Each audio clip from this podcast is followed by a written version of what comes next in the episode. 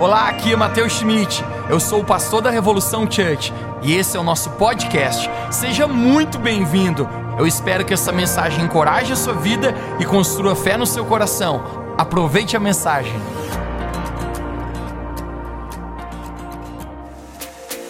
É uma alegria muito grande a gente estar aqui nessa noite. Eu creio que a presença do Espírito Santo está nesse lugar. E todo esse tempo, gente, apesar de toda circunstância, eu creio que Deus permanece fiel. Deus ele nunca perde o controle. Nós cremos, gente, que Deus é bom o tempo inteiro.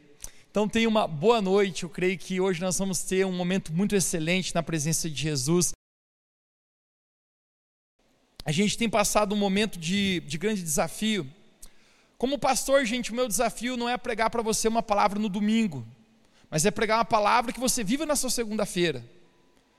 Eu fico pensando o que o Espírito Santo quer falar e comunicar conosco. Eu apenas sinto, gente, que o Espírito Santo está preparando a igreja dele, preparando a igreja dele para estar firmado com Jesus. Isso foi ontem à noite. É, um amigo meu, bem próximo, me ligou. Ele é um amigo meu de Belo Horizonte um amigo de, de anos já, na verdade, ele e a sua esposa são amigos meus de há muito tempo atrás, o Gustavo. Ele me ligou e eu estava conversando com ele uns 30 minutos, de repente a esposa dele, uma, uma amiga minha também, a Nívia Soares, provavelmente você deve conhecer, tomou a, a, a, o telefone dele e aí começou a conversar comigo, a gente ficou uns 30 minutos no telefone, batendo papo, meio que nem adolescente, gente, mas falando a respeito de uma coisa tão incrível, gente, que eu creio que Jesus, está preparando a igreja dele para a sua volta. Jesus está santificando a igreja dele. Jesus está fazendo o nosso coração queimar de amor pela presença do Espírito Santo. Então eu creio, gente, que essa noite, essa palavra que está sendo, vai ser compartilhada agora, é uma palavra que o Espírito Santo vai aquecer seu coração. Vamos começar lendo a Bíblia junto. Se você está na sua casa aí, por favor, eu gostaria que você pegasse a sua Bíblia, talvez no seu celular, talvez no seu tablet, ou talvez é, no seu livro. Eu sempre falo que eu respeito muito as pessoas que têm a Bíblia em livro. Eu tenho a minha Bíblia em livro também, mas ultimamente tenho usado mais o meu tablet. Mas eu quero que a gente comece lendo junto, pessoal, esse texto aqui Eu gostaria de ler nessa noite, João capítulo 20, no verso 1. Nós vamos acompanhar nessa noite. Então acompanhe comigo. João capítulo 20, verso 1 diz assim: No primeiro dia da semana, bem cedo, estando ainda escuro, Maria Madalena chegou ao sepulcro e viu que a pedra da entrada tinha sido removida. Então correu e encontrou a Simão Pedro e outro discípulo aquele a quem Jesus amava, e disse: Tiraram a pedra do sepulcro e não sabemos aonde colocar. Eu quero que você pule para o verso 18 agora, verso 18. Maria Madalena foi e anunciou aos discípulos: Eu ouvi e vi o Senhor, e contou o que lhe acontecera. Verso 19. Ao cair da tarde, daquele primeiro dia da semana, estando os discípulos reunidos de portas fechadas, por meio dos judeus, por medo dos judeus, perdão, Jesus entrou, pôs-se no meio deles e disse: Paz seja com vocês. Tomé, eu quero que você guarde esse nome, Tomé.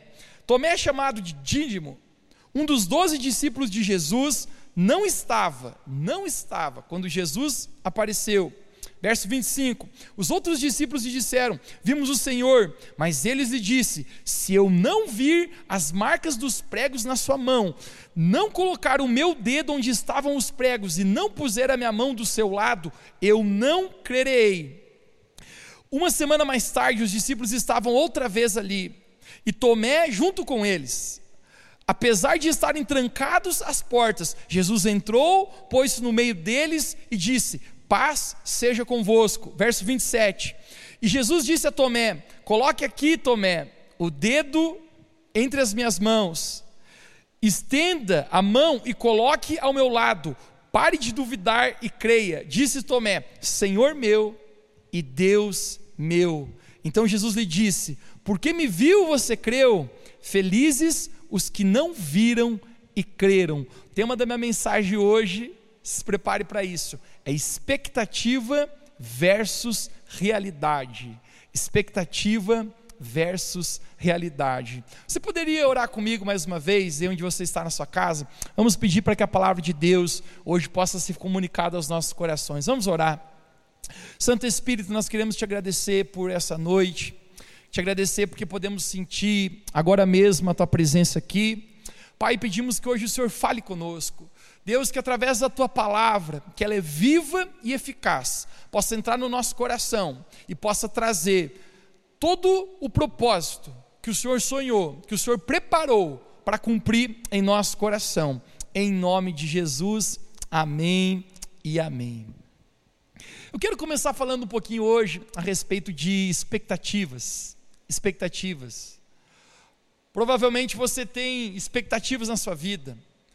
Ou você sabe, nossa vida é dirigida por expectativas, dirigida por coisas que nós esperamos. A propósito, a palavra expectativa significa um estado ou qualidade de esperar algo que nós realmente gostaríamos que acontecesse. Não é errado isso. Nós, seres humanos, fomos criados para ter esperança. A propósito, existe uma frase que diz: enquanto houver vida, existe esperança. Então, dentro dessa esperança, existe a nossa expectativa, coisas que nós gostaríamos que acontecesse, e como muitas vezes nós temos expectativas, constantemente nós criamos isso. Eu recordo uma vez, momento que eu estudava ainda, e eu estava chegando da, da aula, por perto do meio-dia. Sabe aqueles dias que você está com muita fome? Aquele dia assim que você gostaria de realmente comer muito e você ficar sonhando. Eu gostaria muito que quando eu chegasse em casa tivesse uma, uma comida maravilhosa para mim comer. Eu moro num prédio, no quinto andar, e quando eu cheguei no prédio, existe uma, uma, algo negativo de se morar num prédio, porque ao meio-dia existem várias cozinhas funcionando ao mesmo tempo. E quando eu, eu recordo quando eu cheguei aquele dia no meu prédio, gente, literalmente tinha um cheiro de comida muito bom eu não sei se era a minha fome, eu não sei se o meu estômago estava mais sensível, mas o simples fato, gente, que eu comecei a sentir um cheiro que é implacável cheiro de bife à milanesa. Gente, pensa num cara que gosta tal de bife à milanesa. Não sei se falei certa palavra, mas você entendeu que tipo de bife que é esse. E eu pensei assim, eu acho que é lá em casa e é muito provável que seja, tomara que seja. Quando eu ia subindo o elevador, gente, né, eu senti que aquele cheiro até ia intensificando. E quando eu abri a porta, são dois apartamentos no mesmo andar, gente, eu senti um cheiro imbatível de bife à milanesa. Se eu estou falando certa palavra, eu já não sei. Mas no, eu pensei é aqui em casa. E quando eu abri a porta da cozinha, gente, para minha surpresa, não era ali em casa, era na porta do vizinho. E o que, que tinha lá em casa? O bom e velho feijão e arroz, que eu e você amamos, gente. Mas sabe que, por que eu estou contando isso para você? Porque às vezes a gente gera expectativas na nossa vida. Porque às vezes a gente gera coisas dentro de nós, a gente espera que aconteça coisas que às vezes não acontecem. Às vezes você esperava que você iria ser aprovado numa prova de vestibular e você não foi. Talvez você foi fazer uma entrevista de emprego e você tinha uma expectativa de ser aprovado e você não foi chamado. Talvez você tinha uns sentimentos por uma pessoa e você esperava ser correspondido e você não foi. Expectativas. Todos nós temos expectativas na nossa vida. Mas hoje eu quero falar, gente, de algo que muitas vezes acontece quando as nossas expectativas não são do jeito que a gente esperava. Agora, nesse texto que nós acabamos de ler, a gente tem algo acontecendo aqui. O Senhor Jesus Cristo havia morrido, Jesus havia sido morto e crucificado, porque Jesus morreu pelos nossos pecados. E naquele momento existia uma mulher, que, que uma, uma discípula de Jesus, ela amava o Senhor, e tudo indica, a gente acabou de ler, que era logo ao amanhecer do dia. Ela foi até o túmulo de Jesus. E quando ela chega lá, ela se depara com uma situação: a pedra cujo qual tampava o túmulo de Jesus já não estava. Os judeus, costumava não enterrar as pessoas embaixo da terra, mas os judeus normalmente eles colocavam as pessoas dentro de uma caverna e colocavam uma grande pedra para fechar, para selar aquela caverna. Quando ela chega lá acontece algo, não existe mais a pedra. Primeiro sentimento no coração de Maria Madalena foi desesperador. Ela pensa: roubaram o corpo do meu Senhor. Ela sai correndo, ela vai avisar Simão Pedro e a Bíblia fala, João escrevendo a respeito dele mesmo, o discípulo a quem Jesus amava, mas parece que João e Pedro saem correndo no mesmo instante, no nascer daquele dia. E eu não sei se talvez Pedro havia faltando muito academia, ou talvez ele estava um pouquinho mais gordinho. Mas a Bíblia fala que João chegou muito primeiro que Pedro. Talvez Pedro não era um cara tão fit como João. Mas quando João chega, João não entra, mas Pedro, mesmo chegando atrasado, talvez pelo seu temperamento mais impulsivo ou sua personalidade, ele chega entrando. E quando ele chega, ele se depara com uma cena. O corpo de Jesus não estava mais ali. Ambos ficaram muito tristes, gente. Todo mundo saiu. A propósito, eles estão pensando: será que roubaram o corpo de Jesus? Os três se retiram, mas Maria Madalena essa mulher apaixonada pelo Senhor, que amava Deus, ela volta e quando ela chega ali, eu sempre fiquei pensando por que, será que Maria, Ma, Ma, Maria Madalena volta? Eu simplesmente o fato, gente, eu creio que existia muita paixão e amor no coração dela, porque alguém que ama de verdade Jesus, gente, sempre quer cavar um pouquinho mais fundo, sempre quer estar um pouquinho mais perto. E chega no exato momento que Maria Madalena está ali, a Bíblia fala que aparece dois anjos. Olha que interessante. Dois anjos aparecem e de repente o próprio Senhor Jesus ressuscitado aparece para Maria Madalena. Esse verso é tão incrível porque Maria Madalena não reconhece que é Jesus, ela pensa que é o jardineiro. Mas no exato momento que Jesus chama ela pelo nome. Jesus diz Maria. Ela levanta os olhos, ela reconhece Jesus, ela diz meu Senhor. Sabe uma coisa que eu creio, gente? Que quem é íntimo de Jesus, quando Jesus nos chama pelo nome, a gente consegue ouvir a sua voz. Eu creio, querido, que o Espírito Santo está despertando uma geração que aprende a ouvir Jesus sendo chamado pelo seu próprio nome. Agora, sabe qual é a história mais incrível? É que a Bíblia relata que Maria vai contar para os outros discípulos e a respeito que Jesus havia ressuscitado. E eu quero falar para você a respeito hoje da história de um homem chamado Tomé. Se você está na sua casa, vou contar até três. Por favor, diga comigo essa palavra Tomé. Um, dois, três. Tomé. Quem era Tomé? Tomé era um dos discípulos de Jesus. E a Bíblia relata que quando Jesus havia aparecido para Maria Madalena, depois os discípulos estavam trancados dentro de uma casa, e no exato momento, Jesus também aparece para os discípulos, porém a gente acabou de ler: Tomé, porém, não estava. Tomé não estava. Quando Tomé volta, Jesus não está mais ali, mas os discípulos tão eufóricos, tão empolgados, eles falam: Tomé, você não acredita no que aconteceu. Jesus ressuscitou e ele estava aqui. E você sabe quais são as palavras de Tomé? Tomé diz assim: Eu não acredito. Eu só vou acreditar se eu enfiar meus dedos, se eu colocar meus dedos entre os furos da mão de Jesus, entre os cravos, e colocar sua mão ao lado dele.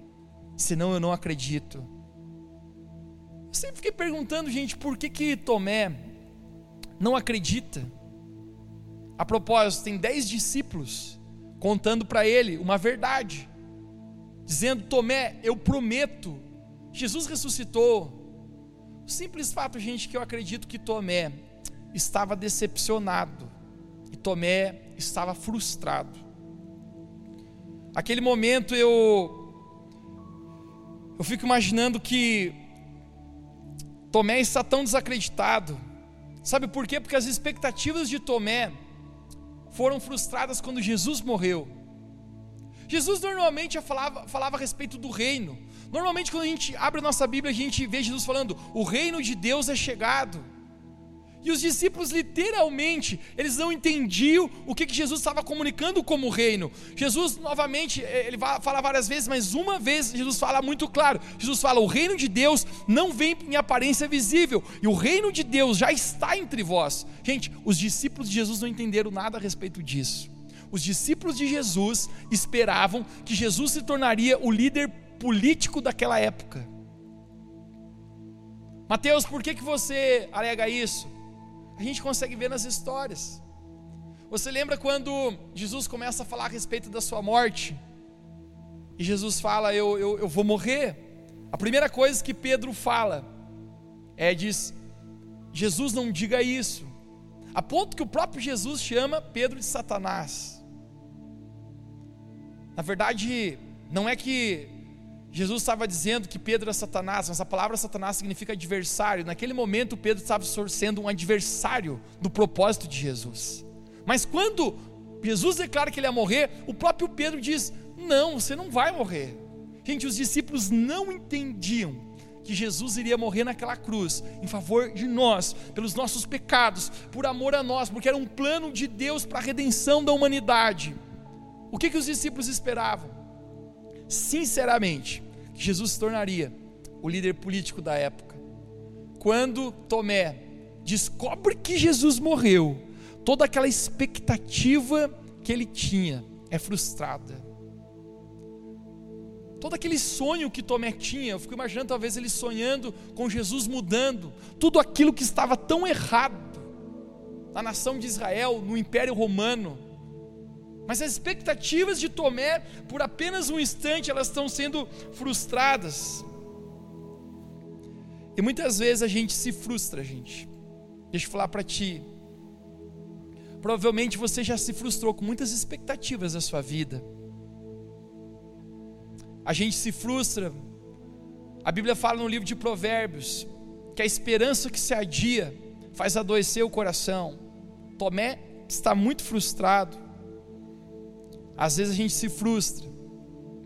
A gente, como o Brasil, gente, falando de nação aqui, às vezes a gente se frustra. Às vezes nós depositamos nossa confiança, às vezes nós depositamos expectativas num governo, num político. E o simples fato é, gente, que a palavra de Deus fala: maldito o homem que confia no homem, porque apenas Deus é justo e fiel para cumprir tudo que ele prometeu. A gente tem passado, gente, um, um desafio financeiro, um, um desafio político, financeiro também, mas um desafio político na nossa nação muito grande. Esse final de semana, provavelmente você está ouvindo a respeito de toda a instabilidade política do nosso país. E o simples fato, gente, é, se eu fosse falar para você, Mateus, você é, uma, é um apoiador do, do presidente, a gente falar para você algo muito claro aqui. Eu sou um apoiador dos valores dos princípios de Jesus. A minha bandeira é Jesus. A minha bandeira nunca foi e nunca será um político. A gente se frustra. Não significa que a gente não deve parar de honrar, de torcer, de acreditar, de apoiar. Mas deixa eu falar para você: se a gente deposita nossas expectativas em alguém que não é Deus, a gente sempre vai se frustrar. Esse debate todo, gente, né, que estou conversando contigo um pouquinho hoje, porque é tão importante a gente falar um pouquinho sobre isso como igreja. A respeito do juiz Sérgio Moro, a respeito do presidente Bolsonaro, e alguém fala algo de cá, alguém fala algo de lá, que a gente nem sabe mais o que acredita. Você concorda comigo? A sensação não é frustrar nossas expectativas, gente. A esperança que se adia faz adoecer o nosso coração. Nosso país, a gente tem, a, tem prorrogado tanto, gente, a esperança de um país justo, de um país correto, de um país onde a gente acredita em pessoas que serão honestas, com temor, mas parece que isso adia. Frustra a expectativa, a ponto que às vezes a gente quer chutar a, a, a bola fora, cara. Tomé simplesmente nesse contexto, sabe o que ele está falando? eu acreditava muito, eu tinha uma grande expectativa que Jesus seria, mas Jesus está morto, e querem saber? Eu não acredito que Jesus possa ter ressuscitado. Porque expectativas, gente, às vezes, quando não se cumprem, frustram o nosso coração. Esse é o momento, gente, que eu fico pensando. Muitas vezes Deus permite com que coisas da nossa vida sejam abaladas. E muitas vezes Deus permite a frustração vir ao nosso coração. Você sabia disso? Talvez você diria, Mateus, é verdade? Deus permite a frustração vir no meu coração? Sim. Porque a frustração, gente, de alguma maneira revela o nível da nossa fé. O quão realmente nós estamos firmados. O quão realmente eu e você estamos alicerçados sobre aquilo que a Bíblia chama de rocha inabalável que é Jesus. No exato momento que as expectativas de Tomé se frustram, ele balança, ele perde a sua fé. Sabe, gente, eu sinto que é um momento tão, tão desafiante para nós, com toda essa pandemia, com toda essa instabilidade política, com toda essa instabilidade financeira. A nossa fé está sendo provada. Sabe o que eu vou falar para ti, gente? Nós, como igreja, a gente precisa estar tá pronto para algo. Para que aconteça o que acontecer, o nosso coração e a nossa fé não se abale. Você sabe, Jesus, conseguiram quebrar o corpo inteiro de Jesus, conseguiram bater nele, Alguns dizem que o, o rosto de Jesus desconfigurou. Alguns dizem que o corpo inteiro dele ficou desconfigurado, quebraram todo Jesus. Alguns dizem que para esticá-lo ali na cruz, talvez um dos seus braços ou das suas pernas foi quebrado. Sabe o que eu vou falar para você? Conseguiram tocar no corpo de Jesus, mas não conseguiram tocar no espírito dele. Ninguém conseguiu tocar no seu coração, porque o coração de Jesus permaneceu inabalável no propósito. Conseguiram ferir Jesus por fora, mas por dentro, gente, ninguém conseguiu tocar em Jesus. Sabe por que eu creio, gente? Que nós, como igreja, o Espírito Santo, Ele quer nos fazer tão firmes, uma rocha tão inabalável, que mesmo quando aqui fora, gente, tudo estiver caindo, aqui dentro ninguém vai tocar, gente. O nosso espírito, o nosso ânimo, a nossa decisão em caminhar com o Senhor na nossa fé, ninguém vai tocar. O final dessa mensagem é especial e é lindo. Porque a Bíblia fala que os discípulos estavam, mais uma vez, e dessa vez Tomé estava presente, Algo que eu sempre parei para pensar é por que, que será que Tomé não está presente? No primeiro momento que os discípulos estavam ali, todo mundo está e Tomé não está, cara. Às vezes, gente, a frustração nos rouba do lugar certo. Deixa eu falar para você, querido, quando você está frustrado, não é o momento de você se afastar. Quando você está frustrado, não é o momento de você botar os seus AirPods e e sair ouvindo uma música depressiva e deixar de fazer aquilo que você deveria fazer, de ler a sua Bíblia, de entrar no seu quarto e orar, de ir para a igreja, de conectar mesmo pelo Zoom no seu GPS. Quando a gente está frustrado, a gente tá, tá, tem que estar tá presente. Parece que do Tomé entende o recado e ele está junto com os discípulos mas repare uma, algo que a Bíblia fala exatamente no verso 26. No verso 26 de João capítulo 20, a Bíblia fala que os discípulos estavam com as portas fechadas. Mateus, por que eles estavam com as portas fechadas? Porque eles estavam com medo. E é isso que o medo faz com a nossa vida. O medo nos aprisiona, ele fecha as portas para nós. Sabe, querido, como cristão, eu quero dizer para você, a gente não pode ser dirigido pelo medo, gente. Sabe algo que eu, eu queima muito forte no meu coração? A gente ficou em casa, primeira reunião nossa que a gente teve na, online, na pandemia do coronavírus, eu falei, gente, fique em casa, respeite. Cara, eu entendo isso, mas deixa eu falar para você, nós como cristãos, se nós precisássemos ser, gente, as pessoas que precisassem sair lá fora para ajudar perdidos, necessitados. Eu e você precisaríamos ser os primeiros que queriam, porque a gente não pode ser dirigido pelo medo. Isso me lembra uma história de Madre Teresa de Calcutá. Talvez você já ouviu falar a respeito dessa mulher. Dedicou a sua vida na África para cuidar de crianças pobres e doentes. Existia um contexto africano, gente, em um momento que o continente era extremamente afetado pela malária, uma doença que tem um altíssimo grau de contágio. Sabe o que Madre Teresa de Calcutá faz? Ela começa a aproximar de pessoas doentes, crianças doentes, e ela começa a cuidar destes. Alguns estão já morrendo, mas ela ia lá e abraçava esses aqui apenas para estar do lado no momento da morte. Um grande empresário se aproximou dela e falou: Você não tem medo que essa doença passe para você? E você também venha morrer? Gente sabe qual é a, a resposta que essa mulher dá para esse homem? Ela fala: A única coisa que eu tenho medo é de morrer sem amar. É de morrer sem amar. Querido, nós como cristãos, nós temos que manifestar o amor de Deus. Sabe algo que eu acho tão interessante? Eu sempre achei que o contrário de, de medo era fé. Não parece? Se eu estou com medo, então a fé, eu tenho que exercer fé para lançar o medo. Mas a Bíblia fala que o amor que lança fora o medo, o contrário de medo é amor. Porque quando a gente se move em amor, o medo sempre vai embora.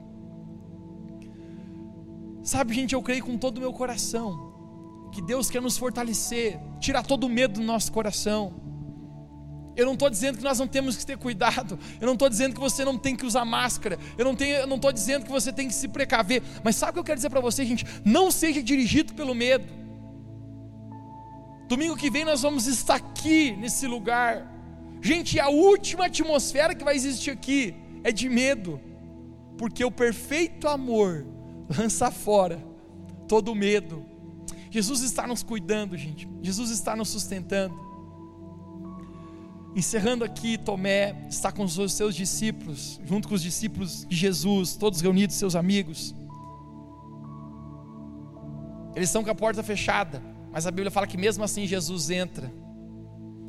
Parece que Jesus está no seu modo corpo celestial e agora não existe mais barreiras físicas para Jesus naquele instante. Porque eu creio, gente, que quando Jesus quer se manifestar, não existe barreira. Mas no exato momento que eles estão ali, Jesus ele, ele tem que ter um encontro com Tomé. Isso, não é lindo? Saber que Tomé tinha negado, tinha recusado toda a fé em Cristo. Mas mesmo assim, Jesus chama Tomé pelo nome fala: Tomé, aqui estão minhas mãos, Tomé. Aqui está o, o buraco dos cravos. Encosta aqui. Tomé, aqui estão as chagas nos meus pés. Você sabe o que a Bíblia fala? Que Tomé, naquele exato momento, ele cai de joelhos e ele diz: Senhor meu e Deus meu.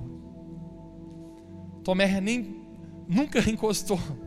Tomé nunca encostou no, nas chagas de Jesus, porque naquele mesmo momento Tomé reconhece o senhorio de Jesus sobre a vida dele. Sabe o que é o senhorio de Jesus, gente? É saber que muitas vezes a gente não crê, muitas vezes as nossas expectativas estão frustradas, mas Jesus nunca perde o seu senhorio, Jesus nunca perde o controle de nada. Jesus não perdeu o controle sobre as nossas vidas, gente. Jesus não perdeu o controle sobre a nossa nação do Brasil. Sabe, eu quero declarar para você hoje, gente, que você está com as suas expectativas frustradas, desapontado, que talvez isso está revelando onde está o alicerce da nossa vida, mas o que eu quero declarar para você é que Jesus, ele está se revelando a nós, da mesma maneira que Jesus se revelou a Tomé. A presença de Deus está nesse lugar, a presença de Deus está se revelando aí na sua casa, a presença de Deus está tocando a sua vida. Expectativa versus realidade. Talvez algumas expectativas tuas estão um pouco frustradas hoje, mas eu quero declarar para você: você pode confiar em um Deus fiel, Deus nunca nos desapontará. O reino de Jesus é chegado, gente. Jesus falou, ele não é visível, mas ele está entre vós. Querido, eu creio que a igreja de Jesus irá se fortalecer. O evangelho de Deus, o evangelho da palavra do Senhor nunca será tão pregado como nos dias que nós estamos começando a viver agora. Eu creio, gente, que aí na sua casa, o Espírito Santo está tocando o seu coração ele está animando a sua vida. Talvez você tenha se sentido como Tomé. Mateus, muitas expectativas minhas se frustraram. Mas hoje, agora, pelo poder do nome de Jesus, eu declaro que Jesus, agora mesmo, Ele está enchendo você de encorajamento, de ânimo, porque nós sempre podemos confiar no Senhor. Você pode dizer um amém na sua casa? Eu creio, gente, que que essa palavra hoje está alinhando nós a entendermos que toda a nossa confiança precisa estar apenas no Senhor, não em pessoas, não em coisas, mas saber que Deus é sempre poderoso para fazer infinitamente mais entre tudo que pedimos ou pensamos. Vamos orar nessa noite? Coloque a mão no seu coração e onde você está. Eu sei, gente, que hoje uma palavra, querido, que, que nós podemos nos identificar com Tomé, nos identificar que às vezes a gente acha que nada está acontecendo como a gente imaginava, mas eu quero falar para você que Jesus sempre está presente. Jesus está no controle da nossa vida. Vamos orar, Santo Espírito. Eu quero te agradecer, Pai, agora por cada pessoa Pai, que sai na sua casa conectada, que está recebendo essa palavra hoje. Pai, assim como Tomé, a gente sente que às vezes nosso coração se frustra, às vezes nossas expectativas não são correspondidas, às vezes nós botamos nossa confiança em pessoas, em coisas e nem sempre dá certo, mas a gente sabe que algo dá certo. Quando nós colocamos a nossa fé no Senhor, quando a gente confia em Ti, quando nós depositamos toda a nossa vida, tudo que nós somos, tudo que nós temos, o Senhor nunca falha. O Senhor não é homem para mentir, mas o Senhor é justo, o Senhor é verdadeiro, o seu trono está fundamentado em trono de justiça e equidade. Pai, nós agradecemos, porque nós podemos confiar em Ti como um Deus justo, como um Deus fiel, como um Deus que nos levanta até mesmo nos momentos que nós estamos nos sentindo frustrados. Pai, a minha oração hoje é que cada pessoa aí na sua casa receba esse amor, que cada pessoa aí na sua casa receba mais a presença, da doce presença do Espírito Santo aí onde você está na sua casa, receba dessa doce presença de Jesus, receba vida, receba graça, renove as suas expectativas no Senhor, coloque os seus olhos nele, porque Jesus é sempre fiel, em nome de Jesus. Nós cremos nessa palavra, você pode dizer amém.